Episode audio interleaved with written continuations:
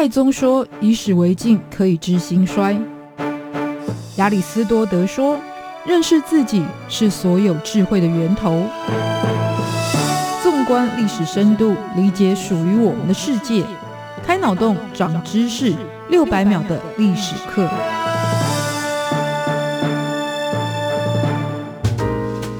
认识过去，才能够掌握未来。欢迎您收听这一集六百秒的历史课，我是维珍。鸦片战争是清朝对外战争当中认知度最高，也是最具影响力的战争之一。那上一集说到了，从唐代就被当成药方来使用的鸦片，是如何在清朝变成了被滥用的毒品？还有，这是来自于英国跟清朝贸易竞争的起点，却演变成为实际战争的一个时代背景。所以大家可以去做前情回顾。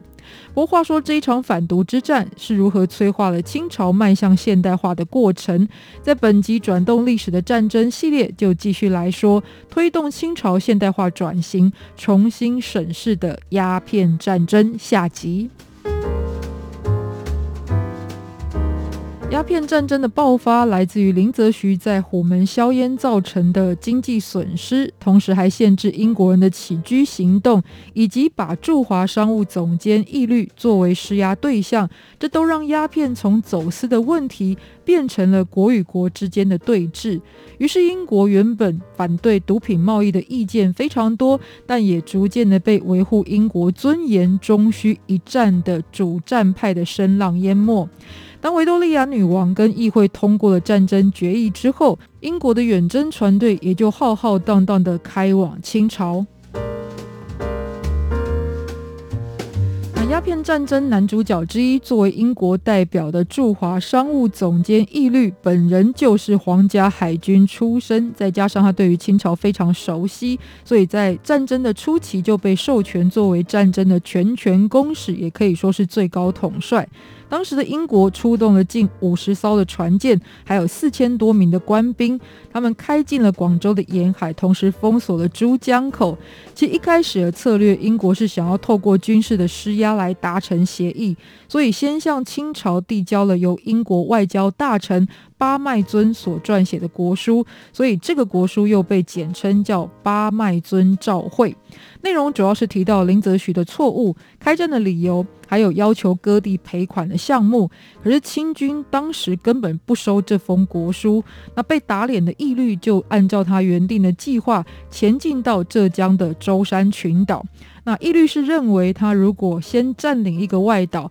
不但能够作为军事基地，而且还能够进一步把它规划成为殖民经济的据点。所以不只是舟山岛，也包含了台湾跟澎湖，据说都曾经在考量当中。但总之，后来的船是开向了舟山群岛。那这时候，清朝的水师跟英军就在舟山群岛的定海开战。可是用不到三天时间，就是以定海知县姚怀祥自杀、城池沦陷的结局告终。这个消息传回了北京，那道光皇帝除了加紧派军支援，也得到了英军即将要攻打天津的消息，于是就吩咐当时的直隶总督琦善要严加防范。那琦善就为了要化解危机。派人去跟英军来交涉的时候，也就在这当下收了那一封八麦尊照会。接着，他把书信送到了北京，又说明呢，他看到的英军装备精良，不能小看的心得。那看完书信的道光也认为，英国应该主要是对林则徐不满。那如果真的英国军队打到了天津，这距离北京来说也太近了，恐怕是会动摇国本的。所以朝廷就把林则徐撤职查办，并且。就改由琦善来接任原本林则徐所担任的两广总督的职位。道光皇帝原本认为这样的处置已经是给英国极大的恩惠，所以对于相关的赔偿要求一概拒绝。英国的看法当然是大不相同，因为英国原本就因为全球殖民，再加上工业革命之后的现代化，它的经济跟国力都是爆发式的成长。更何况清朝的所作所为其实并不符合国际公法。那既然道理跟优势都站在英国这边，当然他们想要的就不会只是要报复林则徐，或者是继续通商就好这种小鼻子小眼睛的事情而已。他们是抱着开战的决心而来的。新任的两广总督琦善最初是采取和谈的模式，但是割地赔款这种大事并非他能做主，所以一开始只有答应赔偿鸦片所损失的五百万银元，其他的就先以拖待变。那这对义律来看当然是不满意，所以在过了大概一个月之后，就透过攻打虎门的门户，包含大角跟沙角，来对琦善施压。那已经无法回避的琦善迫于现实，只好跟英国人签下了川比草约。这内容包含了割让香港、赔款六百万银元，还有双方平等往来等项目。但是川比草约既没有事先知会道光皇帝，又没有盖上代表朝廷的钦差官房，所以就等于废纸一张。外交办成这样子。道光皇帝非常震怒，于是就把琦善革职抄家，还从全国各地调兵前往广州，这战事就一发不可收拾。过，清朝的军队人数看起来虽然非常的多，可是武器跟战术都不如英国精良。光是以这个大炮来说的话，其实经常需要冷却的时间。等你把炮打出去，等待它冷却，在打下一发的过程当中，敌人可能就已经逃光光了。所以，细看鸦片战争当中大大小小的战役，清军的部分多半都是以全军覆没，还有将领战死或者是自杀，非常凄厉的结局收场。同时，在清朝也有像义山这样的将领，因为他对广东人的印象不好，所以是另外招募来自福建的军人。但反而因为他们对于当地的地理形势不熟悉，使得战争失利。最离谱的是，还有把外国人当成是妖魔鬼怪，所以就认为是靠求神拜佛。用马桶阵来驱邪，或者是把军人扮成老虎，就能够把英国人赶走。那种种的倒行逆施，都使得战争不能像道光所希望那样子的快速结束。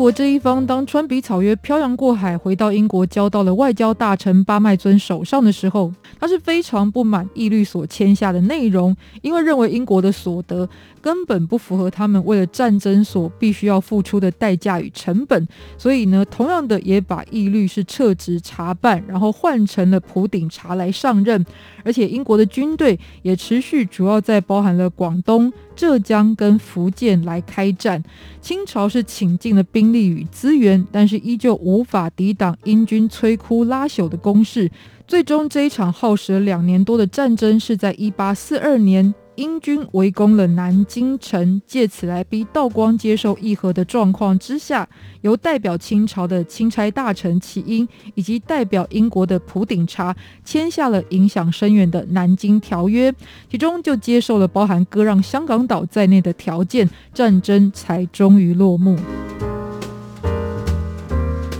这场被解读为丧权辱国战争的失败，要光看军力数字，清朝不止毫不逊色，甚至呢还赢过了英国。但是在技术跟经验上的差异，才是造成成败的重要因素。清朝总计出动了二十多万人，PK 的是英军总计是两万人，人数清朝是多了十倍，但再来看伤亡数字，其实同样的也多了十倍。而且英军在当时的队伍当中，很多的将领是才刚打完美国独立战争，而且在战术的运用上也更为灵活。所以在这个部分来看，鸦片战争还反映的是属于新旧交替的时代，就是过去的思考跟战略已经在当下不敷使用，而且这也是华夏政权在数千年来首次在战争上必须面对到新世界所带来的冲击。